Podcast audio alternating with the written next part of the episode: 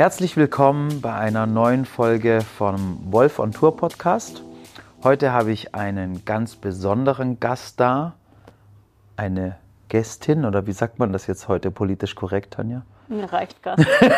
ich habe äh, Tanja Kühne, Dr. Tanja Kühne da und wir haben gerade schon sehr viel Zeit miteinander verbracht. Wir sind hier heute in der Halle 22 äh, in einem sehr, sehr schönen Studio, mit dem wir beide schon sehr lange zusammenarbeiten. Ja. Und wir haben heute einen sehr intensiven fachlichen Austausch gehabt.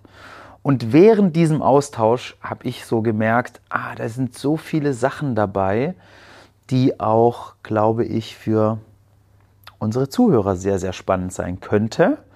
Und dementsprechend ähm, würde ich so vieles, was wir schon besprochen haben, ganz gerne mit dir jetzt nochmal besprechen wollen. Und ich würde am allerliebsten wirklich damit anfangen, wer ist Tanja Kühne?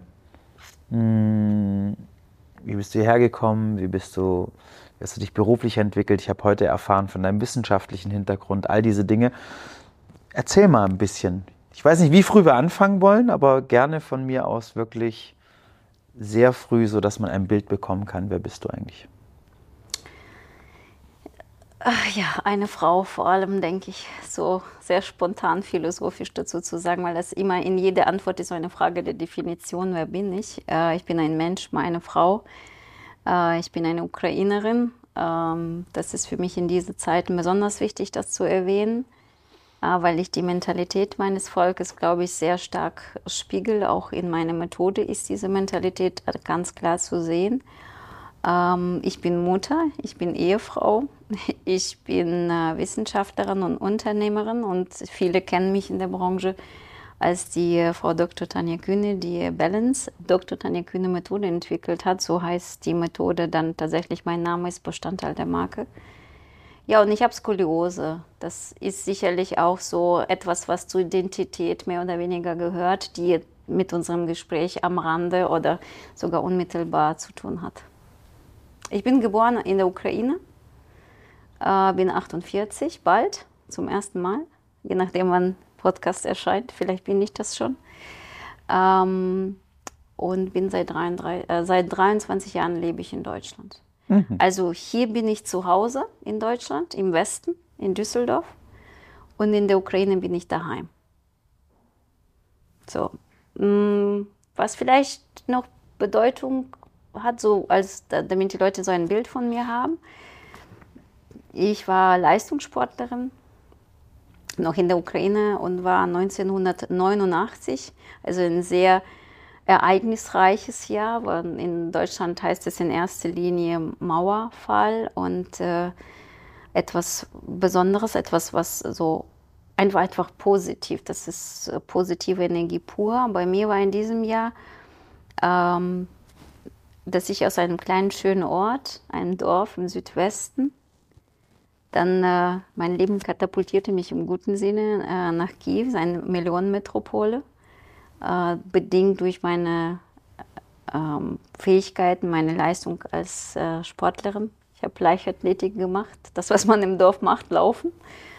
Und äh, ja, dann, seitdem hat sich mein Leben verändert, sicherlich, weil das nochmal eine andere, das ist Prägung, wenn du in so einem olympischen Sportinternat bist, wenn du dann mit äh, in, in einer Klasse, ich war mit einem Sport, mit Kunstturnern zusammen und äh, das ist eine sehr junge Sportart und ich weiß wie heute, wie wir dann immer, wenn wir Zeit hatten, abends Fernsehen angeschaut haben, weil meine Freundinnen, mit denen ich zusammen in der Klasse an, an einem Schreibtisch, also an einem Schultisch saß, die bei WM-Meisterschaften waren, so eine Umgebung prägt. Mhm. So, das alles, das, das bin ich. Ich bin also dieser Mensch, also geboren am Land, barfuß aufgewachsen, sehr intuitiv, sehr spirituell. Das alles habe ich so von meiner Familie, von meiner Großmutter mitgenommen. Sehr viel Liebe bekommen, sehr viel Naturheilkunde, was man heute sagt. Also ich als Kind nie Tabletten bekommen, sondern Oma hat sich da immer genug Zeit genommen. Also ich habe viele äh, Sachen so als Kind schon mitgenommen, die heute Ayurveda heißen oder äh, Heilpraktiker heißen oder mh, hm, was auch immer, äh, Aromatherapien. Ja? Das hatte ich so als Kind einfach. Und dann dieser Weg nach Kiew, da war sehr stark, stark Verstand im Vordergrund, Intellekt, das Soziale. Ähm, das ist natürlich, trifft sich mit dem Alter, da war ich im Alter 13,5. Und heute mit 48 sage ich mal, ich bin diese Mischung. Ich bin Kind meiner Eltern, ich bin Enkelkind meiner Großeltern und ich bin noch ich an sich, also die von mir selbst definierte Version. Diese sehr geerdete und auch auf der anderen Seite intellektuell schon definitiv und spirituell. Und heute mit fast 48 kann ich das sehr gut verbinden. Das findet sich in meiner Methode wieder. Mhm.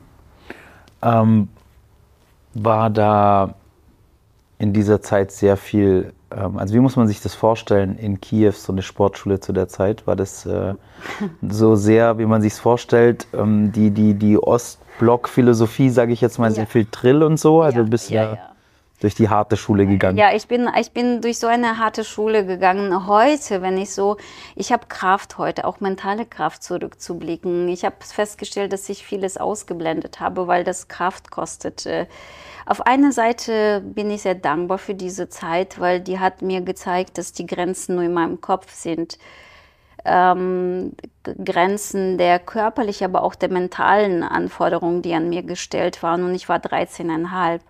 Ähm, ja, das war unfassbar harte Zeit. Ich glaube, ich, ja, ich, ich kürze ab. Es war brutal harte Zeit. Also sehr, also sehr, sehr harte Zeit war das. Und gleichzeitig ist das aber auch meine Chance gewesen, ähm, erstmal aus dem kleinen Dorf rauszukommen, was ich auch immer wollte. Mein, mein größter Antrieb war Reisen, noch nicht mal Olympiasieger werden, sondern durch Sport konnte ich reisen, die Welt sehen. Und ich war sehr neugierig bis heute, was ist hinter der Ecke. Weißt du, so, wenn ich so wandern gehe, was ist hinterm anderen Berg? Also ein bisschen ausruhen und weiter. Also das ist so ein natürlicher Trieb und diese Neugier und äh, ja das war sehr harte Zeit. Ähm, wir wurden trainiert nach dem Prinzip, der Stärkste überlebt, also so Dschungelprinzip, überlebt der Stärkste.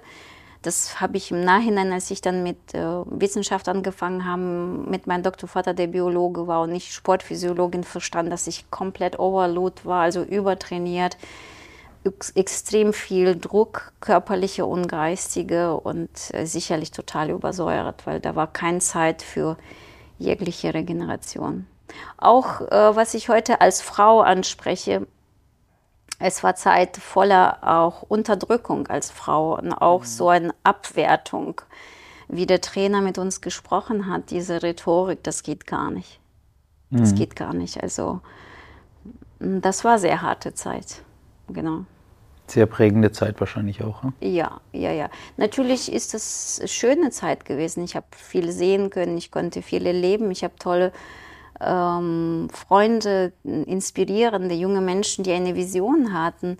Und das prägt. Ich finde es schön, eine Vision zu haben, weil das ist wie so ein Licht, äh, was, was du sagst, okay, da bewege ich mich und da ist die Sonne. So eine Sonnenblume hat Vision, der Sonne zu folgen. Und ich war da so und hatte Menschen um mich herum. Also das war sehr prägend, sehr schön und ja, aber sehr hart. Ja. Also meine Tochter habe ich es nicht gewünscht. Mhm, Glaube ich. Und wie war dann der Weg von, ähm, von, von Kiew? Also wie, wie war dein Werdegang dann auch gerade Richtung Wissenschaft und so?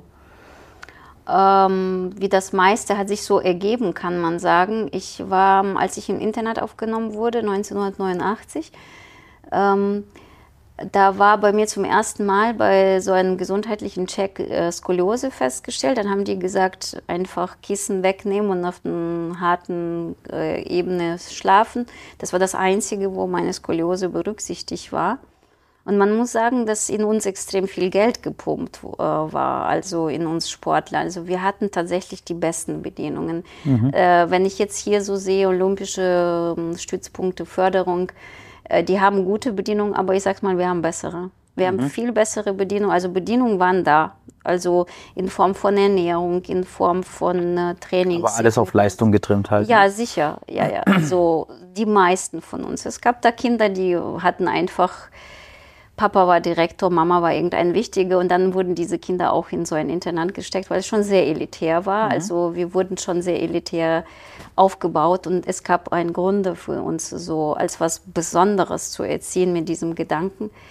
Ähm, ja, ähm, jetzt habe ich mich abgelenkt. Die Frage war, ah, wie es dann zur Wissenschaft, Wissenschaft, kam. Also was also hast du dann studiert von oder was hast du? Skoliose war da festgestellt und ähm, dann ich habe erstmal Laufen gemacht und dann habe ich zum Sportgehen gewechselt. Das ist eine andere Geschichte. Das könnte auch ein Podcast-Thema sein.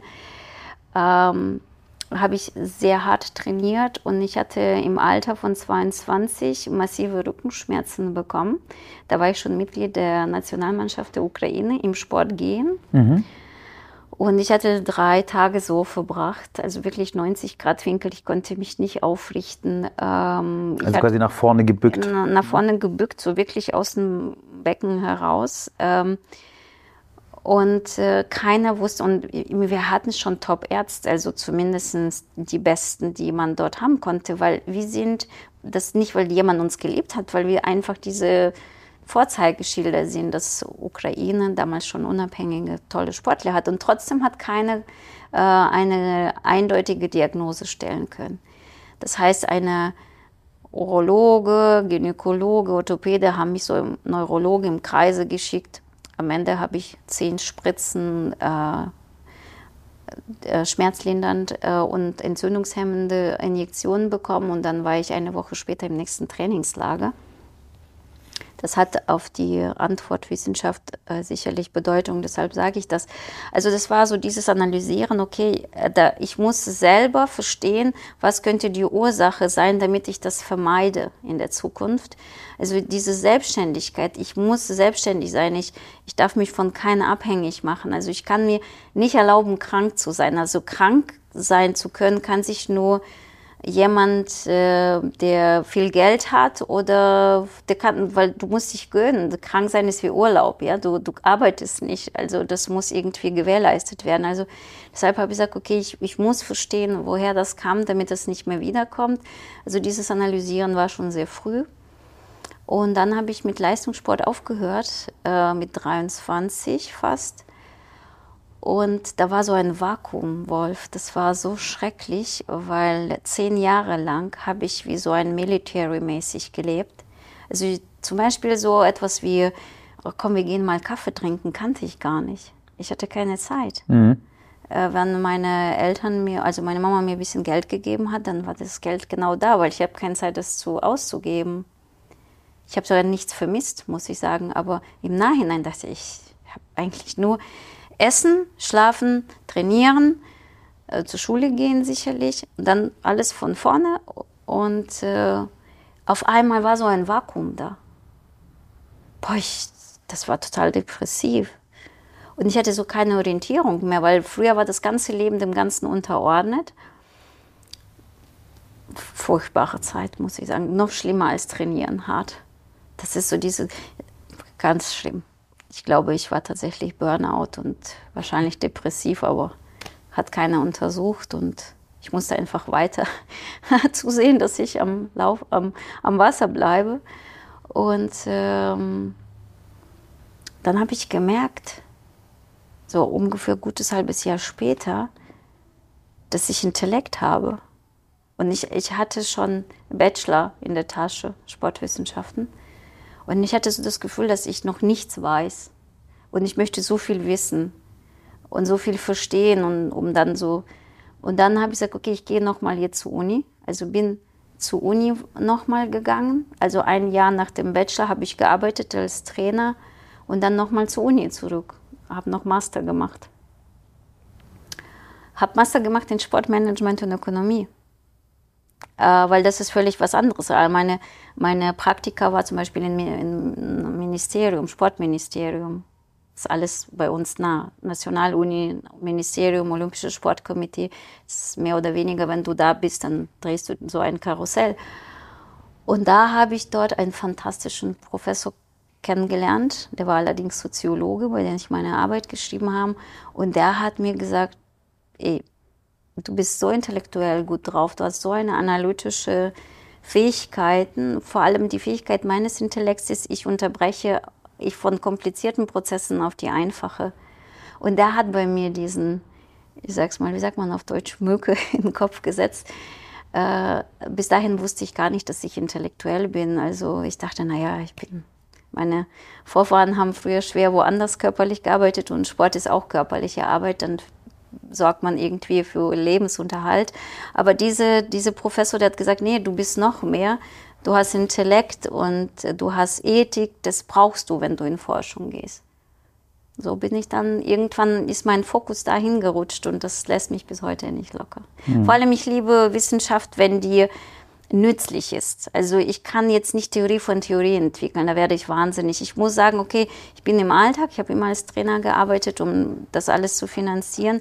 Wenn ich sage, ich brauche im Alltag, sehe ich dieses Problem. Das wiederholt sich so oft, dass es womöglich wirklich sehr wichtiges Problem ist. Und dann sagen, okay, was kann ich jetzt optimieren? Es geht um Optimierung. Und dann nutze ich meinen Intellekt, um eine Antwort zu finden und vor allem nicht nur theoretisch, sondern zu sagen, okay, ist das jetzt alltagstauglich? So, der Rest ist an der Weg. Und ähm, sehr, sehr interessant. Wie, wie kam es dann zu, zu, dem, zu dem Produkt, was dich heute erfolgreich gemacht hat, zu dem Balance? Wir alles zufällig, obwohl als spiritueller Mensch und äh, was ich immer mehr mich oute, dass ich auch ein gläubiger Mensch bin, äh, denke ich. Gibt keine Zufälle. Genau, gibt In meiner Weltanschauung zumindest ja, nicht. Ja, ja, ja. Ähm, ja, eben eigene Beschwerden. Und ich habe parallel dann später zu meiner Doktorarbeit parallel auch als Trainer gearbeitet, um mir alle Kongresse zu finanzieren. Weißt du zum Beispiel, wenn du internationale Veröffentlichungen machst, eine wissenschaftliche Publikation, nicht immer, aber in meisten Fällen ist gut, wenn du dazu ein, irgendwo einen kurzen Vortrag oder zumindest Poster-Presentation gehalten hast bei, ähm, nehmen wir mal an, europäischen Kongressen. Das kostet Kohle für mich damals richtig viel Geld, also habe ich immer parallel gearbeitet. Und ähm, jetzt habe ich wieder den Faden kurz verloren. Ah, ah der, meine Methode. Ich habe also viel gesessen durch Wissenschaft und schon wieder meldete sich mein Rücken.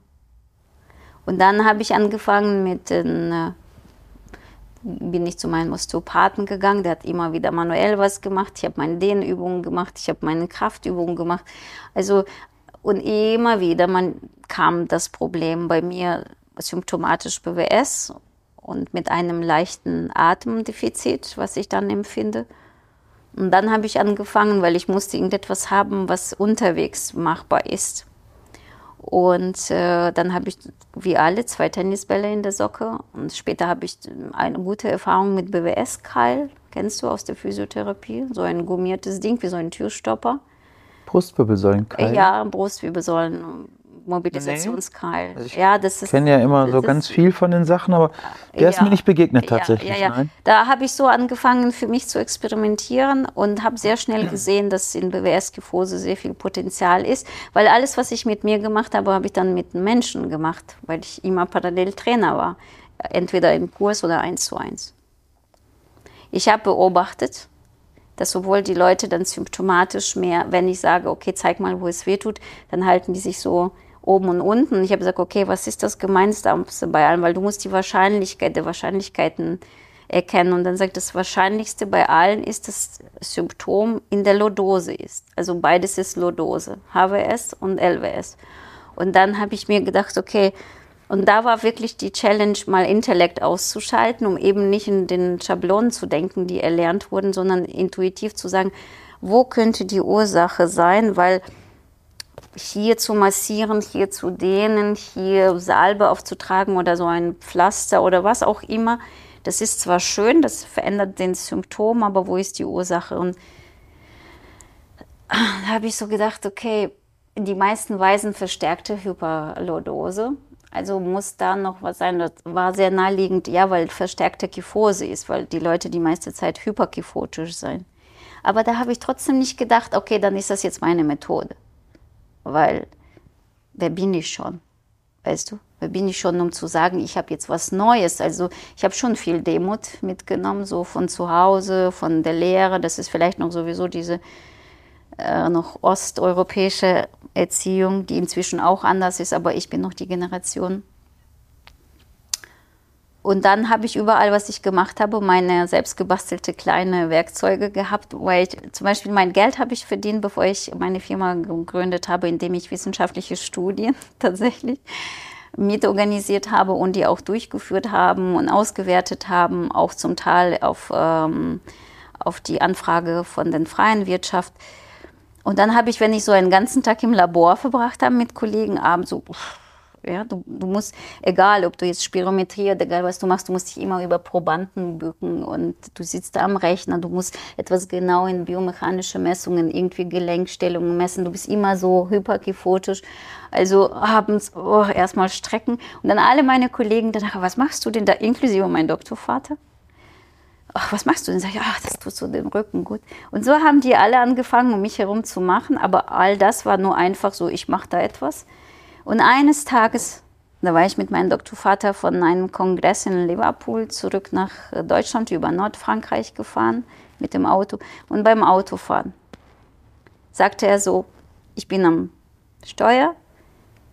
Ich kann mich an diesen Moment erinnern, weil der war besonders und der bleibt besonders, wo er sagte, ach übrigens, weißt du, ich wollte dir die ganze Zeit sagen, das, was du da machst, ist eigentlich schon eine Methode. Das war in so einer Manier gesagt. Und von ihm das zu hören, der für mich so ein Guru war und bleibt. Unfassbar mit hohen Ethik ein Mensch, der nicht sich vor der Sache gestellt hat, sondern im besten Fall neben der Sache, weil man muss jetzt nicht so ganz bescheiden sein, das ist auch falsch, das ist falsche Bescheidenheit. Aber man versteht seine eigene Bedeutung und liebt Forschung und liebt Wissenschaft. Und so ein Mensch, der mir dann das gesagt hat, das hat in mir den ersten Impuls ausgesetzt, dass das, was ich da mache, tatsächlich was Besonderes ist. Und wie war dann der Weg von dieser Erkenntnis? Du hast da was entdeckt, das funktioniert für dich, es funktioniert für dein Umfeld, aber wann ist dann diese Geschäftsidee draus geworden?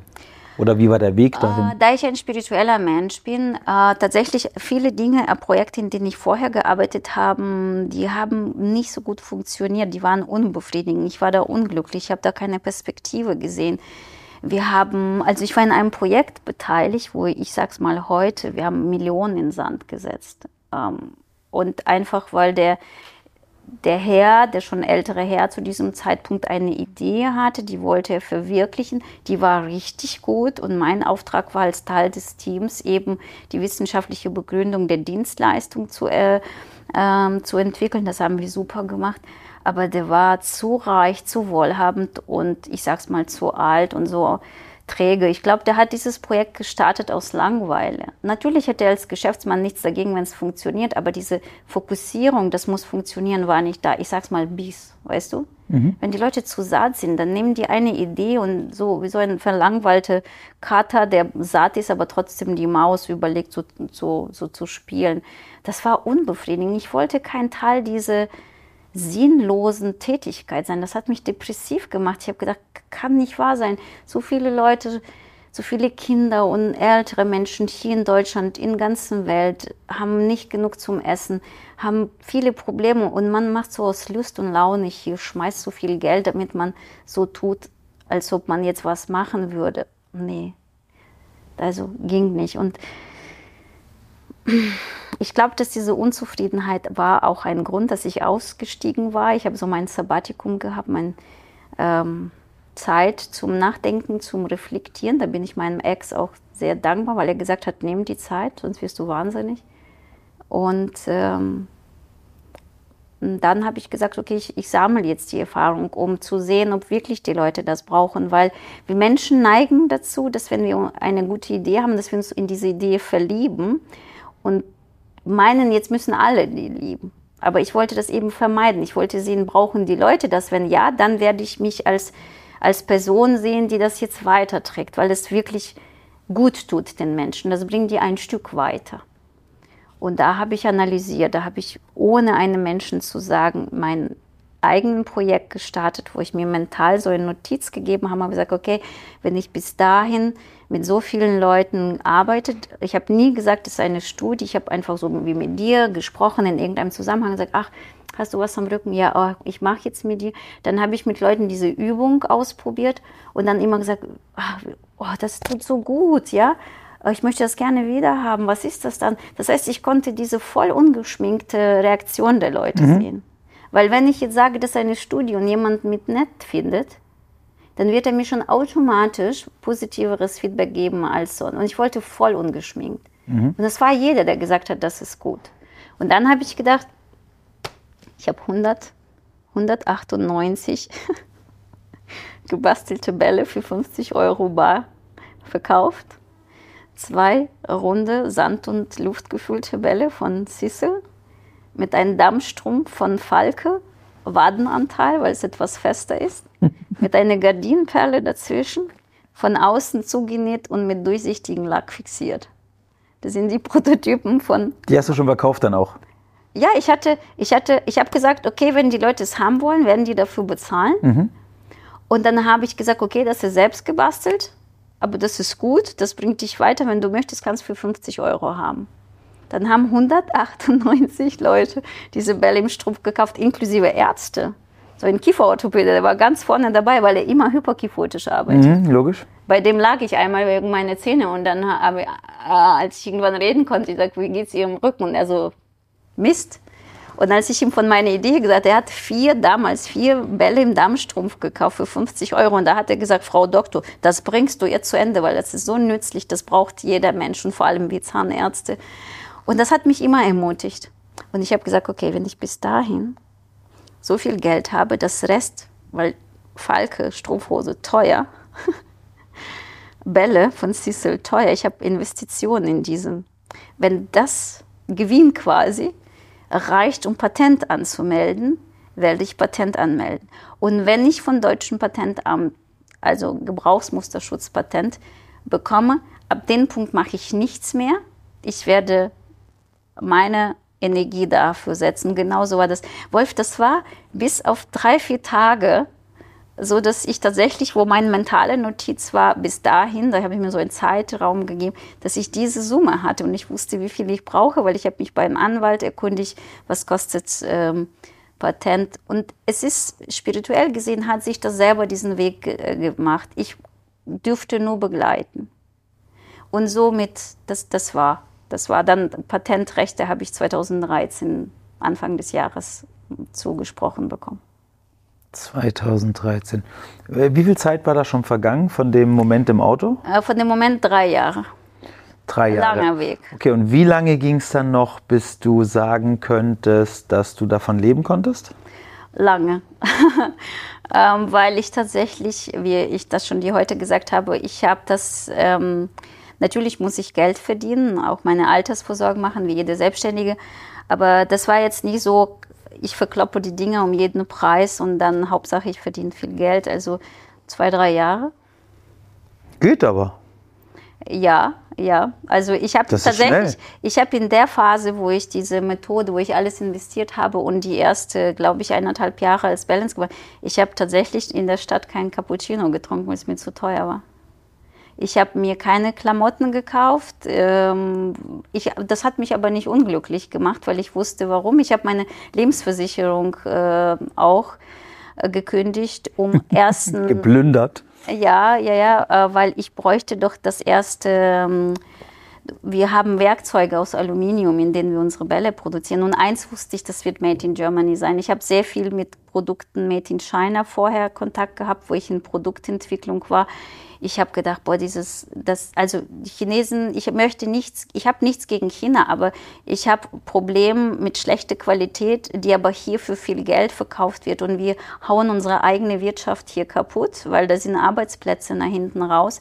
Wir hauen unsere auch Umwelt kaputt, indem wir diese sinnloses Zeug für Apfel und Ei irgendwo aus China über alle Ozeane der Welt transportieren und hier verkaufen, damit die Leute, weil es billig ist, nach einem Monat schon wegschmeißen. Also ich habe gesagt, das geht gar nicht. Also auch hier war für mich ganz hoher Ideal, den ich bis heute vertrete als Unternehmerin.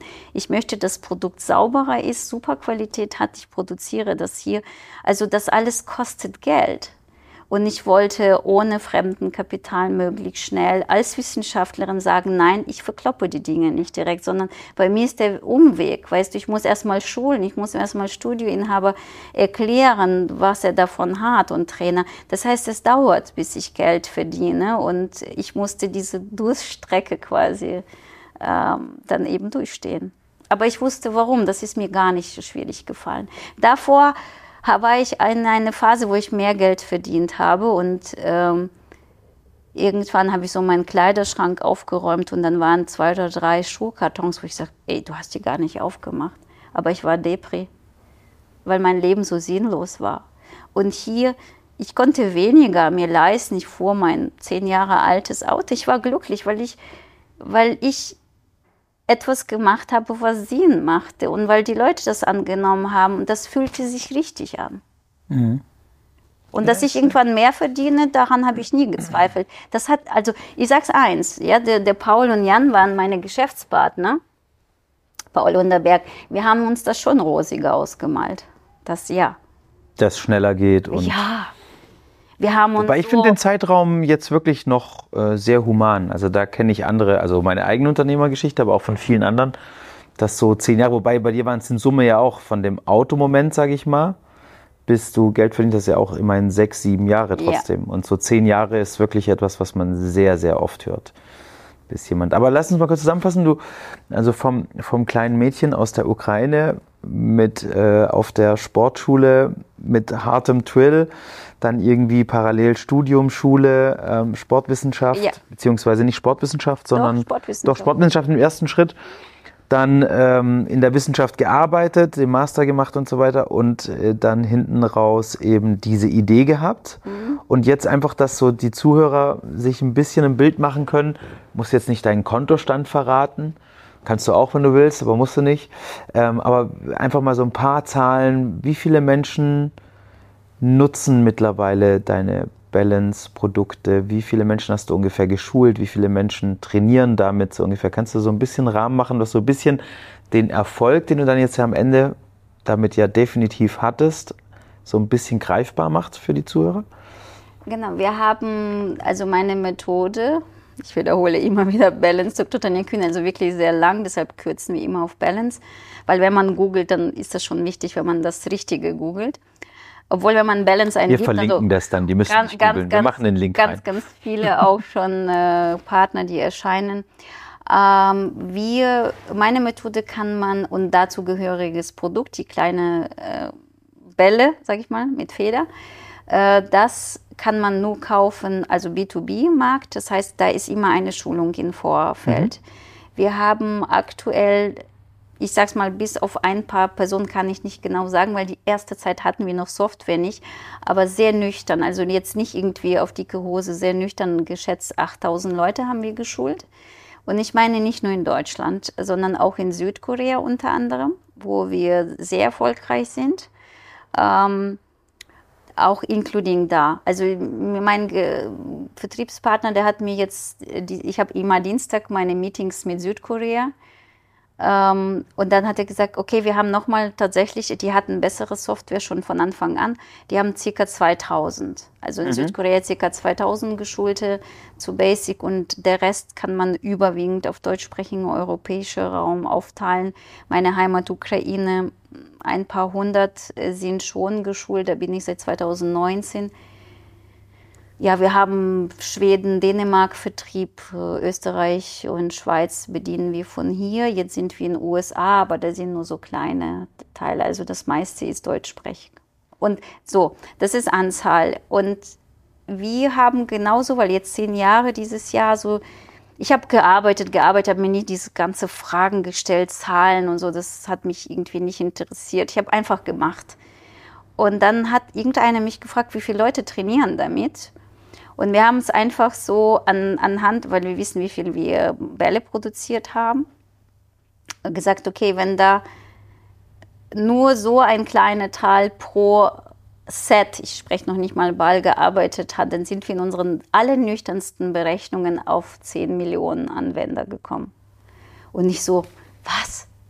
Ja, alle so, auch im Team so, jetzt bist du äh, echt ernst? So, ja. Wie hast du so und so? Also, ja, in der Tat, das könnte sogar viel mehr sein. Ja, das ist natürlich, das beeindruckt mich selber, aber das ist tatsächlich, Wolf, wir sitzen hier, wir haben uns extra hier mit diesen Kissen auf lässig gemacht. Huh, also, also du kannst davon leben. Ich kann davon leben. Ich kann davon leben und mehrere Leute im Team, die an. Ja, genau, wie groß ist eigentlich die, die Firma mittlerweile? Also, wir sind jetzt Festanstellung, wir sind groß für eine kleine Firma. Nein, wir sind gar nicht so groß, aber ich bin so Schritt für Schritt gewachsen. Weißt du, ich war sogar selber nicht auf, auf, auf der ähm, Payroll so richtig. Ich hatte noch so freiberufliche Tätigkeit. Ich so, oh Gott, Gehälter, Verträge, das ist immer, das hast du jeden Monat, ey. Das musst du erstmal jeden Monat einspielen. Also wir sind äh, sechs, die fest äh, sind und insgesamt sind wir 17 mit allen Referenten. Ja, okay, krass. Genau, mit allen Referenten zusammen. In Deutschland. Mhm. Ein deutsches Team. Dann ein koreanisches Team ist zwölf, aber das ist dann das Team rund um unseren Geschäftspartner und so in jedem Land ist eigene Teams. Sehr, sehr cool. Wenn ich mich selber so hier reden höre, klingt schon wirklich. Ist schon ein bisschen schon beeindruckend, Menge, ja. oder? Kann man ich bin wirklich sehr dankbar dafür und stolz. Und also dieses Jahr ist tatsächlich so ein Jahr der Bilanz. Und wenn ich so zurückblicke, puh, weißt du, manchmal macht man viele Dinge, ist sich gar nicht dem bewusst. Kenne ich. Mhm. Äh, lass uns mal ein bisschen zum, zum äh, Fachlichen übergehen, weil wir uns heute da auch viel unterhalten haben und ich glaube, dass es tatsächlich ähm, durchaus interessant ist. Wir haben ja bei ganz, ganz vielen Sachen uns definitiv auch fachlich sofort getroffen und verstanden. Ähm, welcher Bereich, vielleicht erklärst du einmal, weil nicht jeder, der jetzt zuhört, weiß ja tatsächlich, vielleicht haben die, die es nicht wissen, schon gegoogelt, kann ich euch nur empfehlen. Aber wenn du jetzt in wenigen Worten ähm, für die Leute, die wirklich nur zuhören, das Balance-Konzept beschreiben müsstest.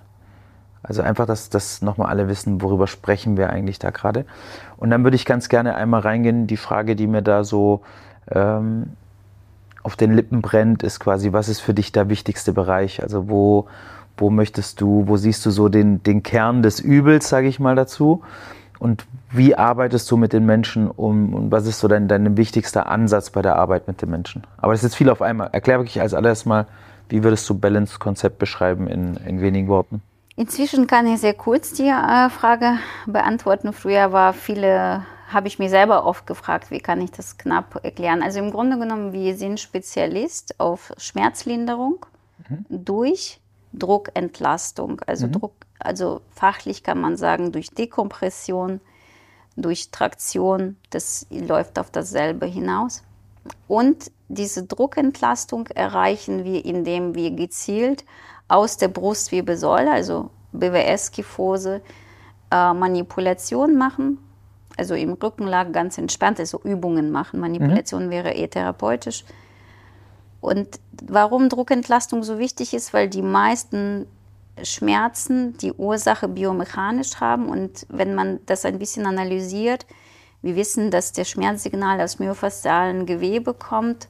Und dieses Gewebe sendet Signal, wenn es auch über Mechanorezeptoren, Chemorezeptoren, ähm, über Schmerzmediatoren gereizt ist. Und in den meisten Fällen heißt es, der Tonus ist sehr hoch also man merkt das so, die Muskeln sind hart, ja, dann sagen die Leute, Muskeln sind hart. Und das, sage ich mal, entlang der Wirbelsäule, in der Höhe von Brustwirbelsäule ist extrem viel Spannung. Äh, natürlich ist diese Spannung im Nackenbereich, in der Lendenwirbelsäule, überall zu finden, vorne frontal. Das alles muss berücksichtigt werden. Aber für mich so, so der erste Schritt, wo ich sage, das ist so die größte Schraube, weißt du, weil die meisten Menschen sitzen sechseinhalb, siebeneinhalb Stunden, wissen wir Neuneinhalb sind die neuesten Zahlen ja, jetzt. Neuneinhalb Stunden. Äh, ja, sitzen. Das heißt, wenn ich sitze, bin ich immer hyperkiphotisch. Das heißt, ich sage hier ein, Hals wird nach vorne kompensatorisch ausgestreckt.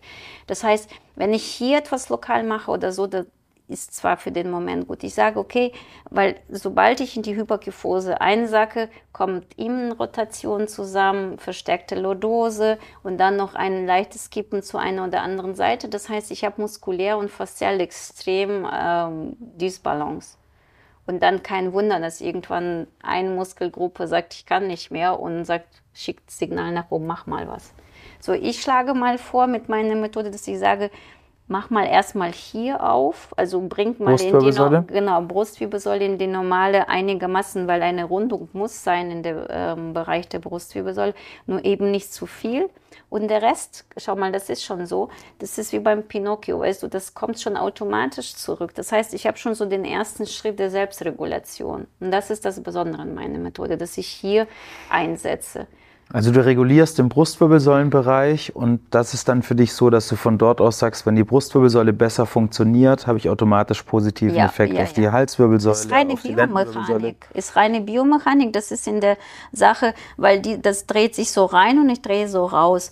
Und sicherlich braucht der Rücken mehr auch ich stöße an meine Grenzen, aber ich hole da extrem dennoch viel raus. Mhm. Also dieser schnelle Effekt und der indirekte Effekt, das heißt, obwohl ich hier was mache in der BWS, dass die Leute sagen, boah, in der Lendenwirbelsäule ist der Schmerz weg oder in der HWS, wenn, wenn, wenn ich die zeige, tonnenweise Mails, die ich bekomme täglich, mit was für unfassbaren Effekten die Leute mir berichten, Migräne, ähm, also COPD, alles was Lunge betrifft sowieso. Das ist ja, das ist aber vielleicht zu weit ausgeholt. Also das Besondere an meiner Methode ist eben, dass ich im Vordergrund Brustwirbelsäule stelle als die Ursache und gleichzeitig sage, nutze mal die Brustwirbelsäule auch als Weg zur Verbesserung. Mhm. Also genau. Und dann der Rest ist natürlich, was genau mache ich, wie lange, wie oft. Das sind wichtige Fragen aus der Praxis und das lernt man dann in der Schule. Mhm. Wichtig ist für mich, dass am Ende alles einfach ist und dass die Leute wenig falsch machen können. Mhm. Weil du weißt, das ist so, du erklärst etwas und immer so die Frage, wie hat der Trainer das verstanden oder die Trainerin? Also, und das muss einfach sein. Da muss möglichst wenig Raum sein, dass etwas falsch gemacht wird. Und damit ist schon geholfen. Mhm. Und da sage ich, meine Methode ist extrem einfach. Und ich finde es halt äh, wahnsinnig spannend. Also bei, bei uns in meiner Denkweise, in unserer Denkweise, spielt ja die Brustwirbelsäule definitiv auch eine große Rolle. Ähm, aber eben nicht so fokussiert. Also es ist für mich halt so ein Glied in der Kette, wo ich halt dann eher, was wir vorhin schon drüber gesprochen haben, eher eben so die Körpermitte, so Beckenmuskulatur, alles, was da sich abspielt. Aber man merkt dann, wie so oft im Leben, wenn wir unsere Dinge übereinander legen, dass wir am Ende des Tages sehr viele Dinge ja. sehr gleich machen. Und was ich jetzt gerade noch sehr, sehr spannend fand, wo ich es jetzt mal erleben durfte mit dir, ist natürlich immer so eine äh, besonderes Erlebnis aus erster Hand mit mhm. der Entwicklerin sowas erleben zu dürfen. Ähm, es ist ja schon viel mehr. Also wenn man jetzt die, die Balance-Bälle, wenn ich das so sagen darf, das erste Mal sieht, mhm. dann ist man ja schon so in der, in, in der Verlockung erstmal zu sagen, ja, okay, es sind halt irgendwie zwei Bälle. Genau. Es gibt Mit von anderen Feder. Herstellern irgendwie ja, auch ja, anders, ne? So Eben ohne Feder, ähm, aber so und und, so und und da macht man dann irgendwie den Rückenstrecker damit weich. Ja, okay, super, das ist jetzt irgendwie nichts Neues. So, das ist der Gedanke, den man, der absolut, sich aufdrängt absolut. erstmal, ne? Hätte ich genau dasselbe und, gedacht. Und ähm, wenn man dann aber jetzt so so mit dir da arbeiten darf und und ähm, das mal erleben darf, dann merkt man halt, steckt so viel mehr dahinter. Also Natürlich hast du diesen, diesen myofaszialen Effekt, den du auch mit anderen Sachen hast, aber wie du über Atmung arbeitest, wie du über Körperwahrnehmung arbeitest, mhm. also was du während der, ich nenne es jetzt mal Behandlung, wenn es auch vielleicht der falsche Ausdruck ist, weil es ja nicht immer ein Behandlungssetting ist, aber du gibst so viel äh, rein noch in, in, in diese Arbeitsweise, in diese Übung, dass halt im Körper so viel mehr passiert als nur dieses myofasziale Lösen, was wir ja sonst ganz oft machen in ganz vielen Bereichen. Und es ist mir wichtig, jetzt wirklich mal an der Stelle von meiner Seite klarzustellen, dass etwas ganz anderes passiert. Und ohne Wertung, weil beides hat ja seine, seine, seine ja. Bereiche, aber es ist schon so, dass ich heute ganz klar feststellen konnte, und äh, für diese Aussagen werde ich nicht bezahlt in irgendeiner Art und Weise, aber es ist wirklich eine, eine sehr, sehr schlüssige Herangehensweise mit sehr, sehr großem Output, vor allem auf das, wie wie ich mich sofort fühle. Und das ist etwas, was für mich ähm, bei Konzepten immer so viel ausmacht, habe ich sofort diesen Benefit, sofort als jemand, der eben Schmerzen hat oder irgendwas, immer sofort diesen Effekt, dass ich sage, wow, das hat mir gut getan. Ich fühle mich anders wie vorher, ich habe diesen Effekt. Und das hat mich heute, muss ich sagen, schon sehr beeindruckt. Habe ich ehrlicherweise, auch wenn wir uns schon eine Weile kennen und ich euch natürlich beobachte, habe ich auch unterschätzt, muss ich ganz klar sagen. Und ähm, war heute sehr, sehr spannend, das mal so zu erleben. Also da kann man wirklich, geht Appell von mir raus, ähm, sehr von profitieren als Mensch damit zu arbeiten. Es freut mich, dass du das so siehst. Ich glaube, es ist äh, so, ähm, ich glaube, wir müssen uns beieinander nicht bewerben oder ähm, irgendwie und, äh, so einen Vorschuss an, an Lorbeeren geben, sondern äh, ich sage, so gut meine Methode ist und die ist gut, und ich kann das richtig gut und das beweist meine Erfahrung und wissenschaftliche Studien und so weiter. Meine Methode hat Grenzen. Ich kann bis dahin und jede. Genau. Und da finde ich genauso die Vorgehensweise, die Herangehensweise, wie du äh, machst. Ich beobachte dich, ich kenne dich, man kann dich nicht nicht kennen ähm, und ich mag dich. Aber und Hüftbeuger, ich wusste, du arbeitest und bei dir steht Hüftbeuger und die frontale Kette stark im Vordergrund. Äh, also das muss vor allem in der Moderne im Vordergrund stehen. Ich wusste auch, was du machst, aber heute hast du mich auch an meine Grenzen gebracht. Und das finde ich so gut, dass wir, auch wenn wir erfolgreich sind in dem, was wir machen, nicht so sind, ich weiß schon alles und ich mache alles besser und alles andere ist quasi Schrott. Also das wäre fatal so zu denken, sondern einfach offen zuhören und man darf selbstbewusst sein, aber nicht selbstverherrlichend. Und also ich habe definitiv, ich nehme jetzt mit für mich persönlich meine Tipps, ja, als Sportgeherin in der Vergangenheit. Und das freut mich, dass wir da sagen, okay, da ist jetzt einfach ja, ja. fachlich gesehen vom Know-how her Mehrwert.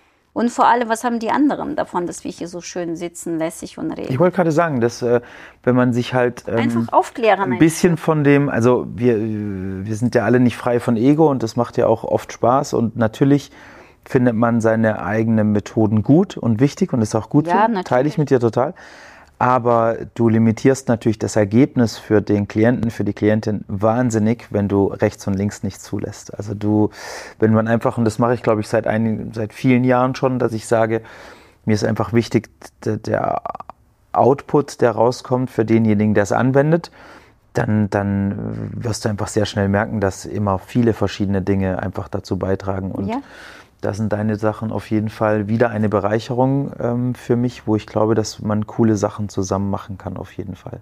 Freut mich. Aber bevor wir dazu sehr abdriften, weil äh, das für uns sehr interessant ist, aber ich glaube für, für die Zuhörer nicht so unbedingt. Wenn jetzt jemand das mal ausprobieren möchte, wie, wie findet man die, die ausgebildeten Balance Coaches? Man findet die bei uns auf der Homepage als mhm. Anbieter. Mhm. Äh, das sind also über Postleitzahl Suchergebnisse. Gibt es so ein, also wie so ein Studio-Finder wie bei uns? Genau, balance-konzepts.de.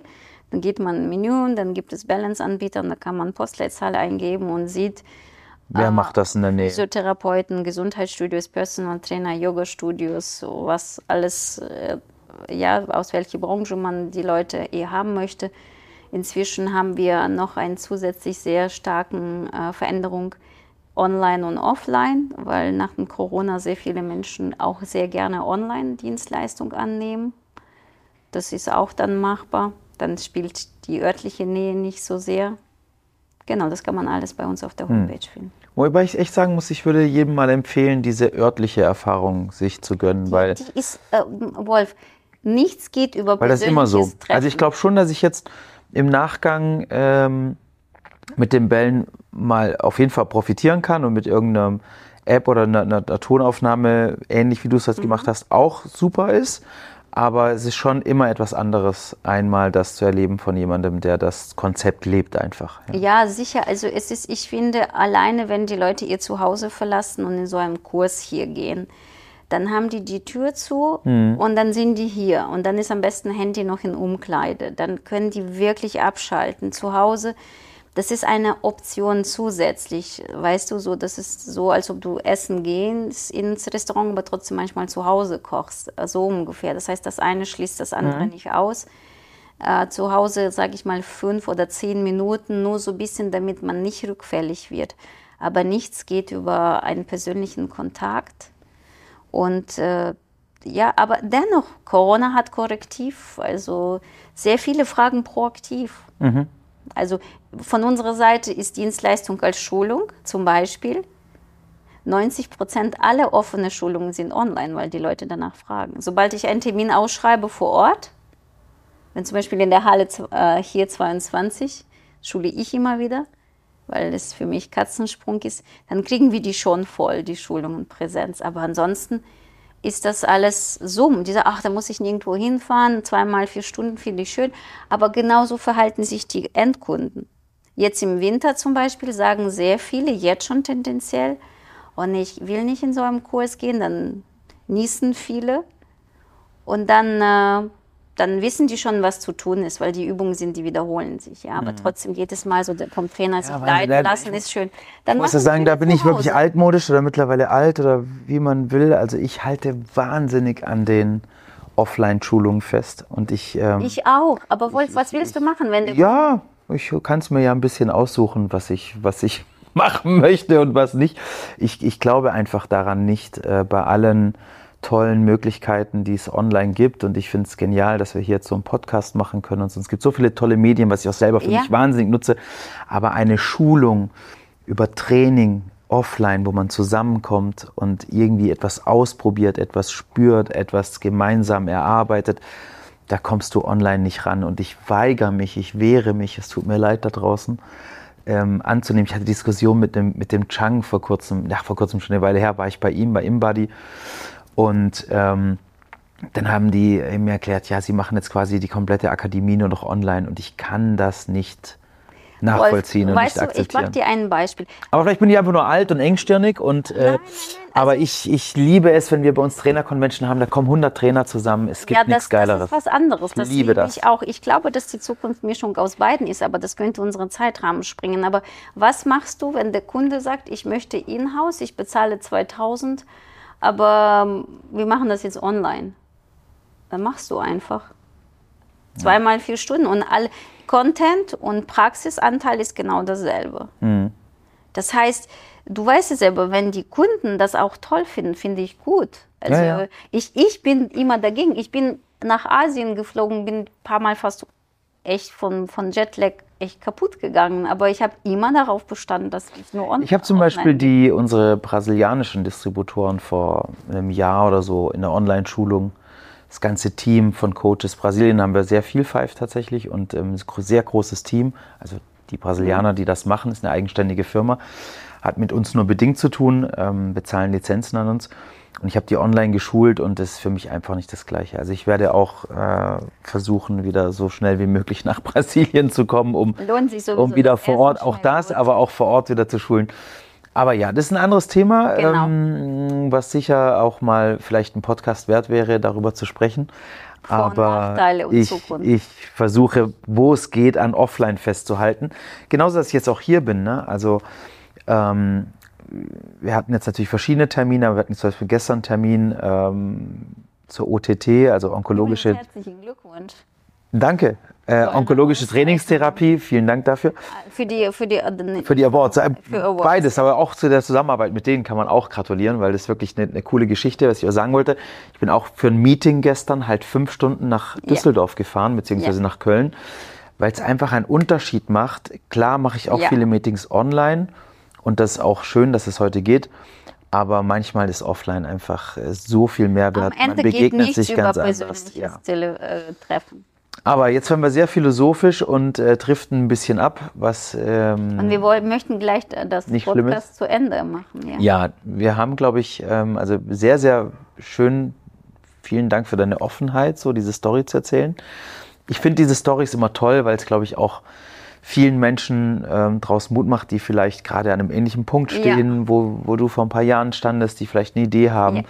vielleicht auf den Moment warten, sich zu trauen, auf deinen Automoment warten, dass jemand sagt, das, was du hast, Ja, ist ja, was, ja. mach was draus.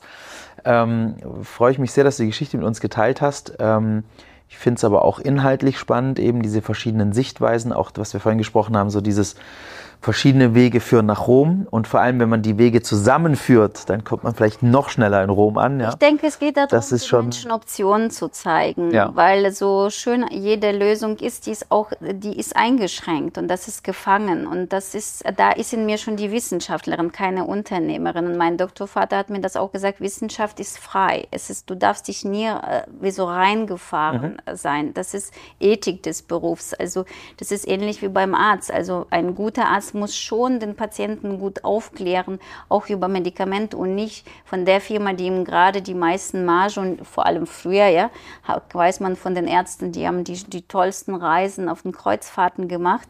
Und natürlich haben die dann am Ende einfach mehr irgendein Medikament empfohlen, weil die von der Firma eine schöne Reise gemacht haben. Da hört für mich die Ethik auf. Und das geht nicht. Also die Menschen, die Probleme haben mit Gesundheit, die zu uns kommen, die schenken uns ihr Vertrauen. Und wir müssen auch Moral haben, mit diesem Vertrauen vernünftig umzugehen. Und das ist das, was ich auch in der Schulung gebe, weil oft ist das so, dass mit meiner Methode Thema Rücken, Rückenschmerzen ein sehr sensibles Thema. Das heißt, ich habe oft mit Menschen zu tun, die viele Jahre das schon haben, haben viel ausprobiert, also sind misstrauisch, faul, bequem, resigniert und so weiter. Das heißt, so ein jüngerer Trainer oder Trainerin als Kursleiter, weil es auch als Kurs möglich, ist oft überfordert. Ja. ja, was soll ich machen? Ich sage, wenn du nicht weißt, was du machen sollst, machst du gar nichts. Du sagst nein. Weil Professionalität, in Professionalität meiner Meinung nach gehört, du weißt, was du kannst, aber du weißt, was du nicht kannst und dann sagst du nein. Als ich jünger war, habe ich gedacht, ich muss alles können.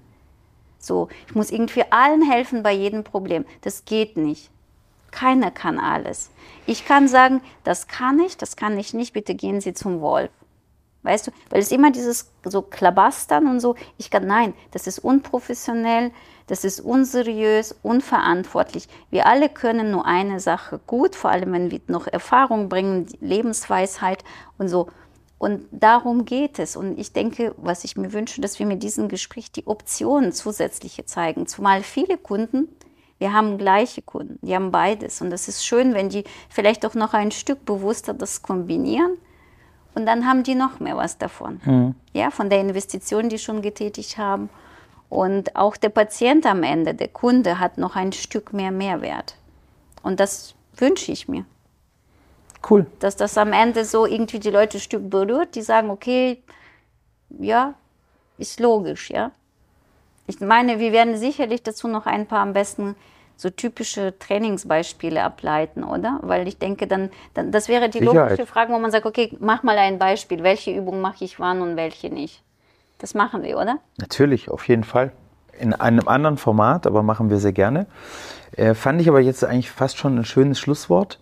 Ich muss übrigens noch zu einer Sache was sagen, dass ich mir, was ich mir vorhin äh, verkniffen habe bei deiner Erzählung, weil ich dich nicht unterbrechen wollte ähm, ist aber vielleicht für viele, die zuhören, die auch eine Skoliose haben, interessant. Diese Idee, ähm, was man mit dir gemacht hat, dich einfach auf was Hartem schlafen zu mhm. lassen, mhm. ist nicht die dümmste aus meiner Sicht. Mhm. Das ist tatsächlich ähm, für eine. Die habe ich nicht als dumm empfunden damals auch. Ja, oder, oder vielleicht kam es von martialisch rüber oder wie auch immer. Oder würde dir wahrscheinlich hier jetzt in Deutschland kein Arzt empfehlen. Ist aber aus meinem Verständnis für, für den Körper gar nicht so doof. Vor allem in der Wachstumsphase. Und, genau. Und vieles, was man ähm, bei Skoliosen macht, dass man eben mit diesen Korsetts und so arbeitet und versucht, da sehr begradigend einzuwirken und so, ist äh, aus meiner Sicht nicht so unbedingt so wahnsinnig zielführend. Aber das ist auch ein Thema, wo wir vielleicht mal über Skoliose könnte ich mal so einen äh, Monolog-Podcast machen. Auf jeden Fall harte Unterlage schlafen bei Rückenproblemen gar nicht so doof. Ist etwas, was man mal ausprobieren kann und sehr gut helfen ja, kann. Ich, ich sehe das genauso. Ähm, ich wollte damit nur sagen, das war das Einzige, was man was gemacht wurde. Empfehlung gegeben hat. Aber eben, das, das jetzt überleg mal, das, jetzt heute betrachtet, ne, damals war das so, man hat nichts Besseres gehabt und hat dir halt diese Empfehlung gegeben und funktionier gefälligst weiter, Frau Kühne, ne? So. Ähm, aber heute hat man viel mehr Möglichkeiten, aber das Ergebnis ist nicht unbedingt besser. Das wollte das ich damit sagen. Ne? Also heute würdest du, wenn jemand mit äh, einem Kind zum Arzt geht mit einer Skoliose, dann wird da ein Riesending losgetreten, bis hin zu aus meiner Sicht furchtbaren Operationstechniken. Mhm. Und von dem her ist manchmal dann gar nicht so gut, dass es keine, also doch damals war es sehr gut, dass du keine anderen Möglichkeiten hattest, als auf was Hartem schlafen. Ich auch. Weil du bist heute mit deiner Skoliose sehr gesund und kannst damit sehr alt werden und wunderbar leben. Ich habe genau. gelernt, das zu, zu berücksichtigen in, in meinem Leben und so ein bisschen mein Training anzupassen. Aber ich reduziere mich nicht auf meine Skoliose oder ich habe Gott sei Dank keine Schmerzen. Wichtig für mich, wer mir ja schon länger folgt, für mich ist ja eine Skoliose außer sie ist extremst ausgeprägt, wovon du aus meiner Sicht weit weg bist, für mich nicht mal ein Krankheitsbild. Ja. Also wie ich es heute zu dir gesagt habe, für mich muss so, ein, so, ein, so, eine Wirbelsäule einfach, ob sie gerade oder krumm ist, und es gibt keine gerade Wirbelsäule, einfach nur mhm. funktionieren. Sie muss ja. Bewegung Richtung, Richtung frei haben, sie muss einfach alles zulassen können. Dann kann man damit gesund sein. Machen wir vielleicht mal was dazu. Da hinten auf, äh, auf der Wand sehe ich ja. die Uhr, wir sind bei einer Stunde. Alles gut, ist mein Podcast, können wir so lange machen, wie wir wollen. Tanja, vielen, vielen Dank. Hat mir sehr, sehr viel Spaß gemacht, der Tag heute mit dir und vor allem jetzt auch der Podcast noch. Ich denke, ähm, man konnte hier einiges mitnehmen. Vor allem alle die, die auf dem Weg sind, vielleicht Unternehmerinnen, Unternehmer zu werden. Ähm, vielen Dank für deine Story, vielen Dank für deine Offenheit und ich freue mich, dass wir noch viele Sachen zusammen machen werden. Ähm, danke, also ich nehme das an, dein Danke, Wolf, und schätze auch dieses Gespräch. Ich habe dir auch gesagt, ich habe vor einigen Jahren äh, da hat der Mirko gesagt, ja, es wäre nicht schlecht, wenn wir kooperieren, weil wir sind irgendwie so etwas autonom. Und ich habe gesagt, ganz ehrlich, es reizt mich nicht, diese Kooperation. Man nennt oft so Kooperation im Sinne, man legt sich gegenseitig Flyer bei den Schulungen. Äh, das heißt, in meiner Schulung würden Five Flyer liegen oder sowas. Das reizt mich irgendwie nicht. Also es darf wirklich einen Mehrwert geben, wo man Methoden verbindet. Synergie muss stimmen. Also da bin ich auch schon so in den Jahren, wo ich sage, wenn eine irgendwie so ganz komisch ist und vor allem ich kann nicht mit diesen Selbstdarstellung und das, das mag ich nicht, dann wann mache ich dann? Dann muss ich mit den Leuten nicht zusammenarbeiten, weil ich habe es selber geschafft, also ich brauche jetzt keinen. Nichtsdestotrotz habe ich mir gewünscht und da habe ich gesagt, ganz ehrlich, Leute, wenn jemand, dann wäre das der Wolf. Ich finde, weil äh, ohne, ohne jetzt irgendwie so, weißt du, dich zu verherrlichen, äh, ich mag deine Art. Du bist menschlich richtig close to the earth und du bist eine Persönlichkeit, du hast eine Meinung, die du vertrittst und trotzdem nicht reingefahren. Ich finde dein Fleiß, deine Ausdauer, wie du dein Unternehmen geführt hast und führst auch jetzt mit jetzt äh, Investoren, richtig schon. Also ihr seid dann fusioniert, ist auch dir gegönnt, das ist toll. Ich finde, dass einfach alles passt, weil so das Menschliche, das Wissenschaftliche, das ergänzt sich sehr gut. Und äh, da habe ich gesagt, wenn, dann würde ich mit denen. Aber wir treffen uns am Ende und dann war Corona selten. Und dann, als Mirko mit deinen Kollegen gesprochen hat und er sagt, komm, wir sprechen. Und äh, heute, als ich hier hingefahren war, das war wirklich so ein Gedanke, wie so ein Traum, wenn Kooperation dann mit Wolf. Also heute und auch dieses Gespräch krönt das. Ich schätze das, weil es eine schöne Energie ist. Danke, freut mich. Es war klasse und dann gut, wenn die anderen noch davon was haben. Ja, Vielen Dank fürs Zuhören. Vielen Dank für die letzten Worte, Tanja. Ehrt mich sehr. Und äh, wir sind erstmal raus. Wir Tschüss, macht's gut. Raus, bleibt schön am Ball. Bis zum nächsten. Mal. An den Bällen. An den genau. Ball. Bleibt schön an dem Und Balance stellen. Schön am Pfeif, weil da geht kein Weg vorbei. Danke euch. Tschüss.